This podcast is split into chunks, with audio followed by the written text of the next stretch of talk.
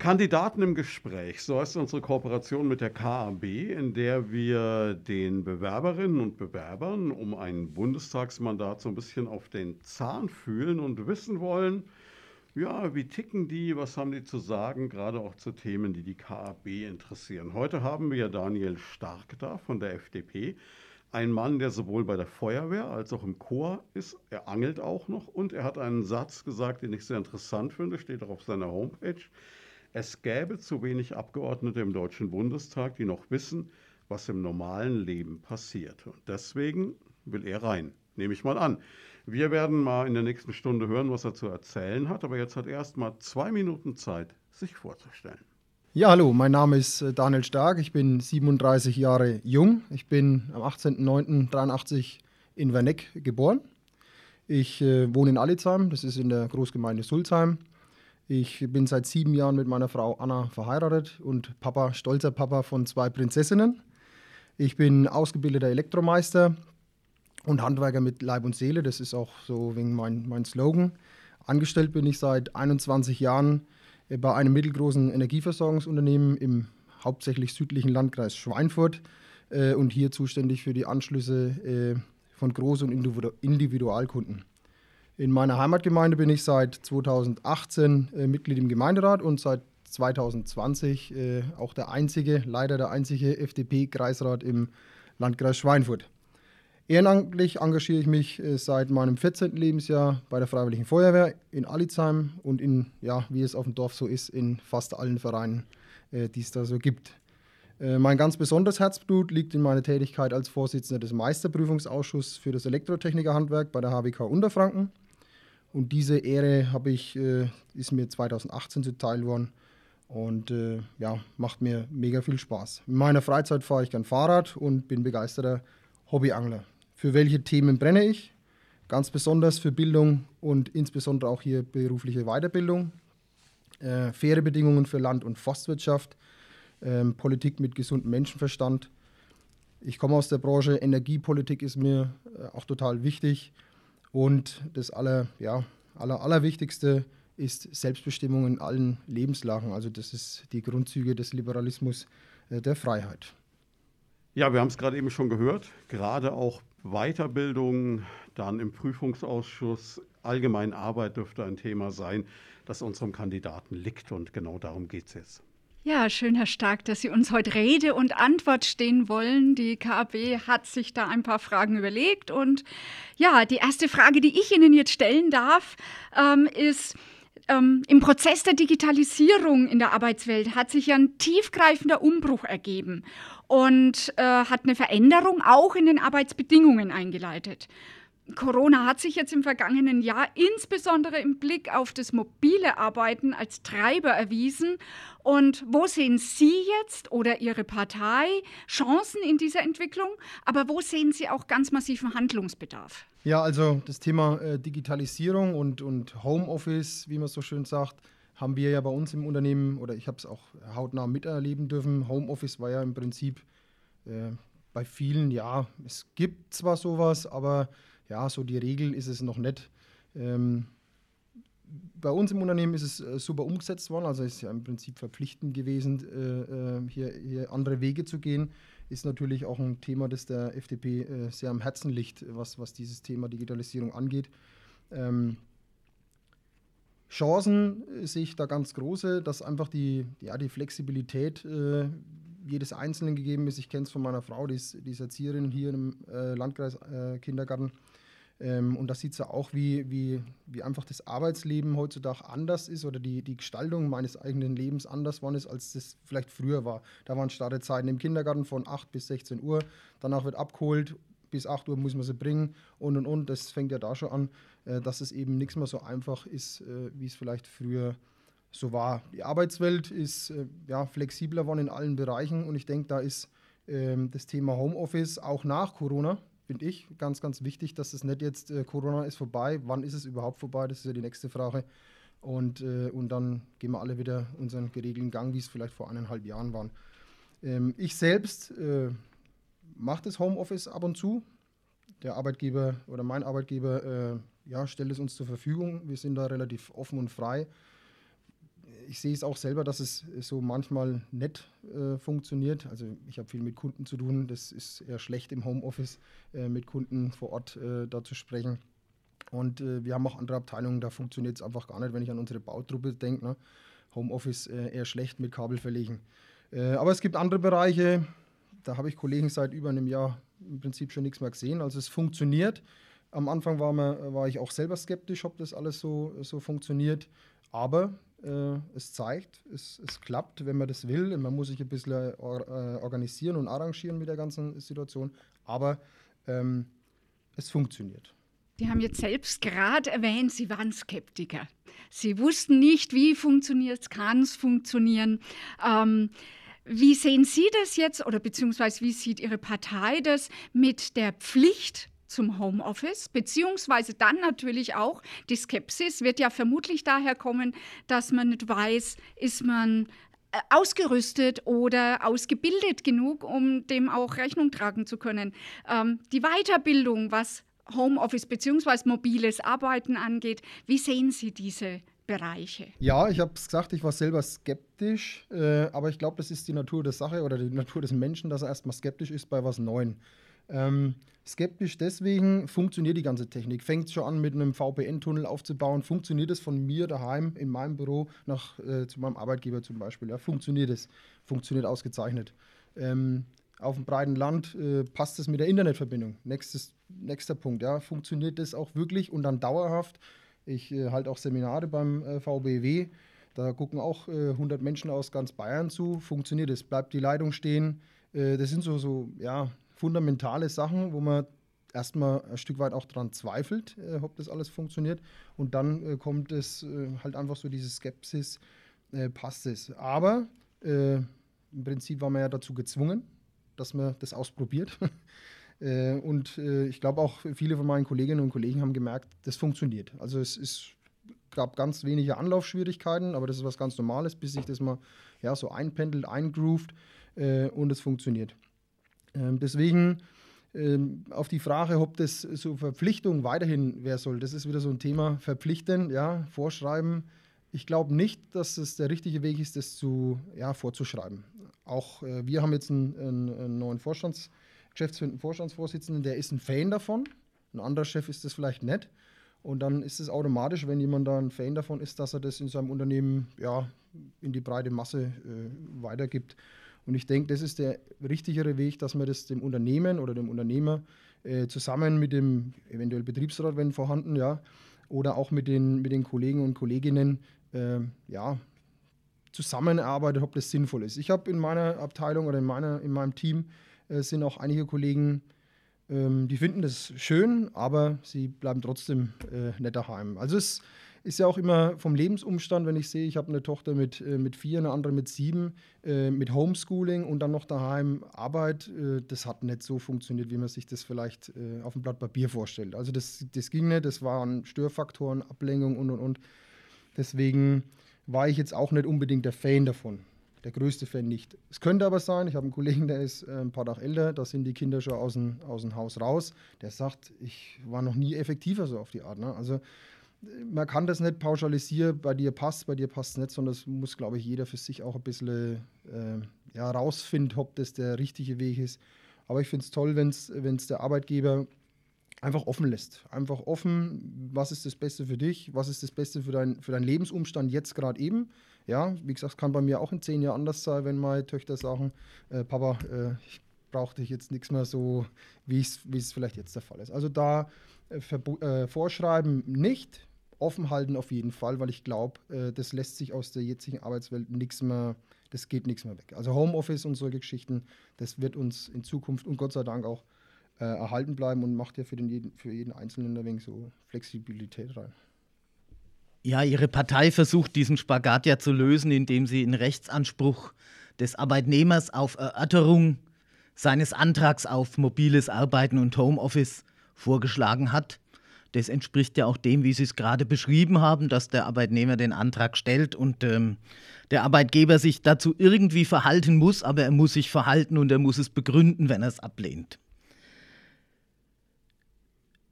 Zweiter Themenkomplex zum Thema Arbeitswelt ist die Gestaltung von Arbeitszeit. Und uns als katholische Arbeitnehmerbewegung ist da insbesondere der arbeitsfreie Sonntag ein wesentlicher Eckpunkt. Wie stehen Sie und Ihre Partei zum Schutz des arbeitsfreien Sonntags?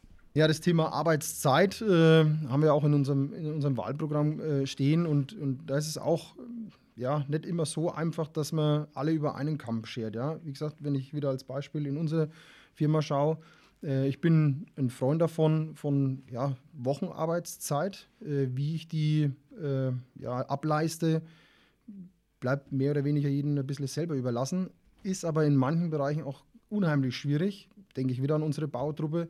Äh, macht jetzt wenig Sinn, wenn von fünf Mann äh, zwei am Donnerstag bis 18 Uhr arbeiten, die anderen fangen am Mittwoch früh um sieben an. Also da wird es, weil da halt Teamplayer, das ist Teamarbeit. Äh, und da, glaube ich, ist es äh, relativ schwierig, äh, ja, hier so eine absolute Flexibilität äh, reinzubringen. Ja. Ist dann auch oft das Gefühl vielleicht von Ungleichbehandlung, weil der eine sagt, ja, nur weil du im Büro arbeitest, kannst du das machen, wie du willst und ich bin halt draußen irgendwo trotzdem gebunden. Also es ist, ist ganz schwierig. Wie gesagt, ich bin ein Fan äh, von, von diesem Modell, dass man sagt, du hast eine 40-Stunden-Woche und äh, wie du die Stunden oder wann du die Stunden ableistest, äh, natürlich vereinbar mit dem betrieblichen Ablauf. Ne? Also es macht bei mir jetzt auch keinen Sinn, wenn ich äh, abends um 20 Uhr arbeite, weil da der Kunde vielleicht seine Ruhe haben will. Also ist, äh, muss man auch wieder individueller betrachten. Die Geschichte Sonntagsarbeit, ja, ganz schwieriges Thema. Sie lachen. Äh, ich kenne das äh, aus, meiner, aus meiner Kindheit her. Ja, ich komme aus dem, aus dem Dorf, da, ist, äh, da geht man in die Kirche am Sonntag und das ist auch gut so. Ähm, aber dieses äh, äh, starre am Sonntag überhaupt nichts zu arbeiten. Ich habe ganz viele in meiner, in meiner Familie, die im, hier auch im Leopoldina arbeiten, im, im Rettungsdienst, ja. Äh, für die ist das ja, das Allernormalste der Welt. Ja. Äh, es kommt immer diese Frage, macht es Sinn, wenn ein Supermarkt am Sonntag aufhat? Aus meiner Sicht nein, aber aus der Sicht nein, weil ich der Meinung bin, dass man sechs Tage Zeit hat, äh, sein Zeug zu besorgen und nicht am Sonntag das auch noch machen muss. Also da bin ich ein äh, und da weiß ich auch nicht, äh, wie die einzelnen Führungen in der FDP stehen, aber ich sage, am Sonntag muss jetzt nicht der Supermarkt aufhaben. Das ist äh, meine feste Überzeugung. Es gibt andere Bereiche, da wird sich nie äh, ausschließen lassen, aber solche banalen, in Anführungsstrichen, Dinge wie ein Supermarkt, bin ich der Meinung, muss am Sonntag nicht aufhaben. Habe ich sechs Tage Zeit, kriege ich irgendwie anders auch auf die Reihe. Unser zweiter Themenbereich, den Barbara Mantel und Peter Hartlaub von der KAB vorbereitet haben, das ist der Klimaschutz. Ja, ich möchte kurz mit einem wundervollen Zitat beginnen, auch bei Ihnen. Ähm, ich bin der Meinung, dass ich viel für den Klimaschutz getan habe, aber ich verfüge über ausreichend wissenschaftlichen Verstand, um zu wissen, dass man in diesem Tempo nicht weitermachen kann, sondern schneller werden muss. Dieses wundervolle Zitat hat unsere Bundeskanzlerin Angela Merkel bei der Sommerpressekonferenz der Hauptstadtpresse am 22.07. gesagt. Ja, das ist schon mal sehr, sehr aussagekräftig an und für sich. Aber was heißt denn das jetzt für Sie und für Ihre Partei? Und wenn Sie das Ganze mit konkreten Maßnahmen vielleicht noch unterfüttern könnten, die Sie so in Planung haben? Ja, also der beschriebene oder zitierte Satz von Angela Merkel, äh, er ist richtig, also da brauchen wir uns ja nichts vormachen und es ist auch, äh, äh glaube ich, nichts mehr das Thema oder das Hauptthema einer speziellen Partei. Ne?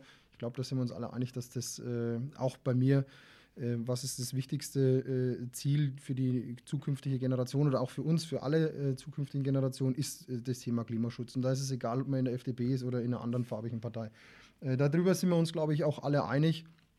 Und, und für mich auch, ich sehe es ja bei mir selbst in meiner Entwicklung, ja, was habe ich vor 20 Jahren mit dem Thema Klimaschutz. Das war mir nicht egal, aber es war für mich nicht, nicht irgendwie präsent. Das war es nicht wirklich ich glaube, da ist die Jugend heute auch anders aufgestellt, als es vielleicht zu meiner Zeit war. Äh, für mich war Fußball wichtiger, als das jetzt äh, äh, der Fall ist. Jetzt ist für mich Fußball eher unwichtiger, aber Klimaschutz ist für mich wichtiger. Ähm, und äh, ich, äh, mir war es auch ein Anliegen, auch mit, äh, mit meinen Kollegen von den Freien Wählern, dass ich in dem, in dem entsprechenden Ausschuss auch im Landkreis bin. Das wie gesagt, da komme ich auch her. Ich habe ganz viel mit äh, KWK-Geschichten äh, zu tun, also Kraft-Wärme-Kopplung, erneuerbare Energien. Hab da, äh, bin bei dem Anschluss von Großanlagen involviert und habe hab selber eine.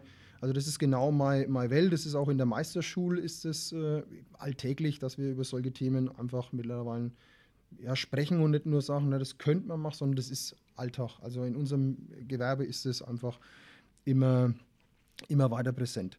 Ähm, ja, was, was kann man machen? Ähm, ich bin auch kein Fan von, ja, auch wieder diesen Verboten. Das ist verboten, das ist verboten, wir müssen das und das und das machen. Das geht vom, ja, so ein Steingarten in, in Neubausiedlungen, ja, das mag einer schön finden, der andere nicht. Äh, das sind so Sachen, die betreffen uns in der Gemeinde zum Beispiel. Im Bebauungsplan macht man solche Geschichten jetzt schon mit rein. Wie gesagt, ich bin da kein Fan davon, das habe ich auch äh, immer kundgetan. Äh, auch wenn man keinen Steingarten schön findet, sollte das eben selbst überlassen sein. Äh, so Themen wie, wie, Emissionshandel auf allen Emissionen äh, ist meine Meinung, dass wir das auf alles ausbreitet und nicht nur auf äh, drei, vier spezielle. Das ist auch eine Möglichkeit. Das ist nur dann äh, mehr so in die Wirtschaftsrichtung. Ähm, was auch immer, äh, ja, immer ein bisschen aus meiner Sicht vielleicht äh, zu kurz kommt, ist dieses, äh, dieser Klima, dieses Klimadenken müsste müsst mehr international. Also die Amis steigen aus, dann sind sie wieder drin. Das ist schlecht für uns alle, ja. Also ich denke, da sind wir, wir müssen da globaler denken. Wir Deutschen äh, machen, glaube ich, äh, einen guten, guten Job bisher und wir werden den immer besser machen. Aber wir sind uns einig, dass wir es nicht alleine packen. Also wir müssen uns da irgendwie europaweit äh, und, und auch weltweit irgendwie anders da aufstellt und zusammen äh, lang, auf Deutsch gesagt, ne? dass, wir, dass wir das gemeinsam packen. Da fehlt mir irgendwie äh, ja, der richtige Ansatz äh, äh, für solche Geschichten. Wie gesagt, keine Verbotskultur. Ähm, ganz klar, äh, Weiterentwicklung durch Innovation und Forschung, das ist für mich das A und O, das Allerwichtigste. Ich habe erst vor kurzem hier eine, eine, ansässige Firma auch im Hafen besucht mit, mit, mit Daniel Föst und Martin Hagen ähm, ich komme aus der Branche, wie gesagt, ähm, bauen BRKWs, also kleinen BRKWs. Tolle Sache, kenne ich, wie gesagt, seit, seit zig Jahren schon. Für viele ist das, glaube ich, was ganz was Neues. Äh, für mich überhaupt nicht. Ähm, ähm, und äh, da hat man auch gehört, dass vielleicht so bei der ein oder anderen Stimme äh, rauskommt, ja, das gefällt uns nicht und so. Und das ist auch was, ne? so Technologieoffenheit halt für alles. Weil ich auch der Meinung bin, es gibt nicht das beste BRKW. Ich habe natürlich eine kurze Nachfrage. Ja, ja. Ähm, Sie haben jetzt gemeint, global denken. Natürlich ist Klimaschutz ein Problem, das unsere ganze Erde betrifft. Wir müssen irgendwann dahin kommen, dass global gedacht wird. Ähm, jetzt haben wir aber vor kurzem die Hochwasserkatastrophe in Nordrhein-Westfalen, in Ahrweiler. Alles ist überschwemmt und das juckt jetzt natürlich jemanden in den USA relativ wenig, wenn bei uns die Flüsse über die Ufer treten oder an anderen Stellen plötzlich äh, in Italien, in Griechenland, in der Türkei die Wälder abbrennen, weil es zu heiß wird. Und solche Ereignisse werden sich ja mehren. Und mir hat jetzt ein bisschen so noch was Konkretes von Ihnen gefehlt, was Sie sich vorstellen können, was Ihre Partei sich vorstellen kann, wie wir hier bei uns, denn wir wählen ja unseren Bundestag, damit umgehen können, dass wir einfach was tun müssen. Ja, Sie haben recht, dass den, den äh, über dem Ozean drüber vielleicht die Geschichte Aweiler nicht interessiert, das, das weiß ich. Aber ich nehme, äh, gebe Ihnen ein kleines Beispiel. Wir, wir haben jetzt im südlichen Landkreis Schweinfurt ja auch äh, äh, massivste Probleme gehabt äh, mit, mit, mit Hochwassergeschichten. Wir in der Gemeinde Sulzheim, wir hatten gestern äh, ja, kurze Übersicht, wie hoch die Schäden bei uns in der Gemeinde sind und die sind auch äh, beträchtlich für diese, ich sage mal, kurze Zeit. Und wenn man dann weiter Richtung Steigerwald schaut, an die anderen VG-Gemeinden, Michelau und so weiter, ähm, da könnten wir jetzt auch sagen, ne, uns interessiert es nicht. Und da können wir auch Gemeinden mit Ländervergleich ähm, aber es bringt nichts, wenn wir für Sulzheim irgendwas äh, ja, zusammenschustern und die Michelauer machen was für sich. Das wird nicht funktionieren. Ähm, da müssen wir auch zusammenlangen und ein Hochwasserschutzkonzept, was, was jetzt in, der, in dem Kleinen äh, äh ist. Ähm, und sowas müssten wir auch Geschichten wie Aufforstung. Ne? Und das ist nicht nur, äh, wir denken immer alles, was da in Brasilien passiert, da hauen wir das Zeug runter, fahren das Palmöl durch die halbe Weltgeschichte, ja. Und in Deutschland äh, hat man mal eine Zeit lang äh, dafür auch noch einen Bonus gekriegt, wenn man Palmöl ver, verheizt hat. Ne? Was da drüben in Brasilien passiert ist, hat mehr oder weniger keinen interessiert. Also das sind so Geschichten, da müssen wir zusammenarbeiten und, und sag, äh, dann gibt es halt in äh, Deutschland keine Förderung oder keinen Bonus mehr auf Palmöl. Das ist ja dann auch irgendwann gefallen. Hat man aber dann äh, den Menschen, der sich darauf voll äh, verlassen hat, auch im Stich gelassen. Ne? Also kenne ich auch Beispiele, die waren dann da gestanden und haben sich gedacht, hm, das ist vielleicht auch nicht so der richtige Weg. Ich frage doch noch mal an der Stelle nach. Ähm, Sie haben gesagt, es braucht Innovationen und das Vertrauen auf die Fähigkeit, mit Innovationen Klimaschutz zu betreiben. Ich bringe das nochmal zusammen mit dem Zitat von Angela Merkel. Wir können in diesem Tempo nicht weitermachen. Jetzt hatte der Markt schon reichlich Chancen, Innovationen im Bereich Klimaschutz zu erbringen. Was heißt denn das für die Rahmenbedingungen, damit der Markt funktioniert und Innovationen einbringt? Ich erinnere nur an die Frage, wie lange es gedauert hat, bis die deutsche Automobilindustrie gemerkt hat, dass die Zukunft möglicherweise nicht dem Diesel gehört, sondern dem Elektroauto.